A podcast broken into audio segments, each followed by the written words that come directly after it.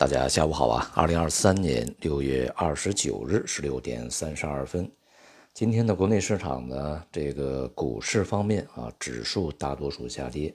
而人民币汇率呢，在今天啊继续走软，这个离岸汇率呢，已经一度啊跌破七点二六，那么现在呢是稍有反弹。在昨天啊，这个欧洲举办的全球啊主要央行行长论坛上面呢。呃，美国、欧洲、英国以及日本等等啊，这些这个重要的央行的行长、总裁，纷纷呢这个发表了相当鹰派啊这样的一些这个讲话。其中像这个鲍威尔啊，他说呢，不排除我们连续加息啊。这个欧洲央行的行长说，现在我们抑制通胀还有很长的路要走啊。未来呢，继续加息啊，已经基本上是板上钉钉的事情啊。而这个英国央行呢？表示呢将采取必要的措施来降低英国持续的通胀啊。那么日本央行的这个行长呢，他们说啊，如果明年这个通胀呢仍然是不会下来，甚至会这个再度上涨的话，那么日本央行的宽松政策就需要去改变了啊。这些央行行长呢也都大多数谈到了这个加息紧缩呢将可能会带来经济衰退的一个影响，但是呢。一方面，他们也认为啊，这个经济衰退有可能不会发生啊。另外一方面呢，他们也非常明确的表示啊，表达了这样一个意思，也就是，即便经济会出现衰退，那么加息紧缩也是要去进行的，因为通胀是相当顽固和高企的。所以，我们应该看到的是啊，就是全球的主要央行啊，或者说绝大多数的央行，现在还处在一个非常这个明确的紧缩的进程之中。这个进程并没有看到何时结束，当然也就意味着通胀仍然是高企的，并没有看到通胀非常顺利的、非常明确的在这个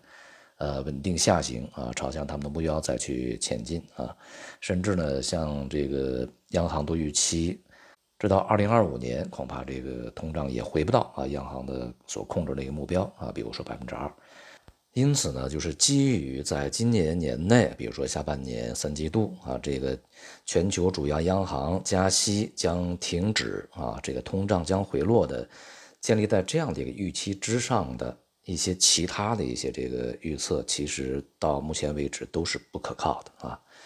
这是因为这种预期本身就不成立啊，因为各国央行的行长都还没有去。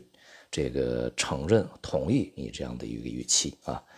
各国央行的这个鹰派态度，尤其是美联储的鹰派态度呢，使得啊在近段时间美元汇率受到持续的支持，呃，美元指数呢在昨天也升越了幺零三啊，那么当然这个势必呢也加剧了人民币汇率啊下跌的一些压力，利差的这种持续的扩大啊，导致人民币呢在今年持续的这个走软啊。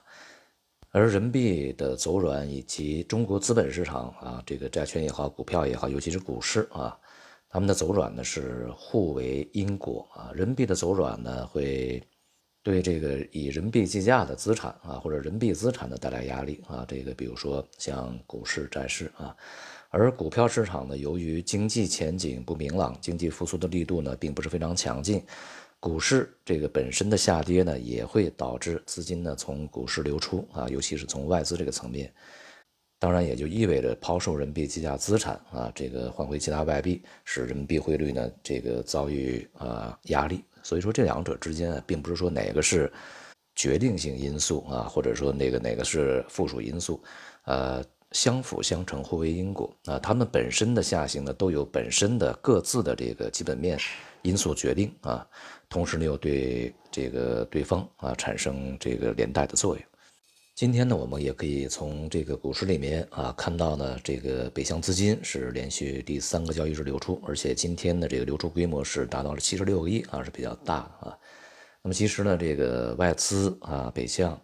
呃，已经早已经扭转了在今年年初这个大幅流入的这样的一个趋势啊。因此呢，也就使得在今年这个看好 A 股的支撑里面啊，有很多人说今年的这个外资流入会呃非常大的一个规模，会超过多少多少亿啊，对于 A 股带来支持。那么现在呢，这个理由其实也是越来越不成立啊。其他市场呢，由于美元汇率的这个坚挺以及收益率的上升啊，这个央行的比较鹰派的态度，那么国际黄金价格呢，也是连续第二个月啊，在这个。大幅下行啊，现在也已经是逼近了一千九啊百美元盎司这样的一个这个关卡啊。未来呢，整体的趋势啊向下呢已经比较明确啊。而工业金属呢，很多啊也已经是这个结束了反弹，开始出现明显的回落的这样的一个迹象。那么显示呢，全球的需求，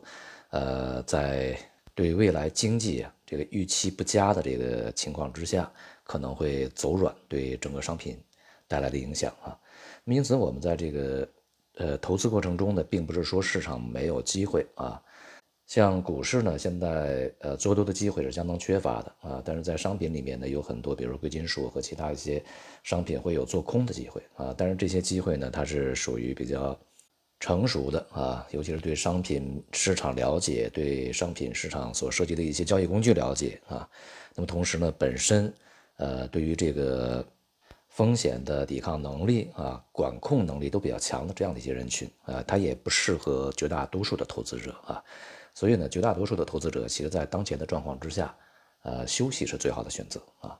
好，今天就到这里，谢谢大家。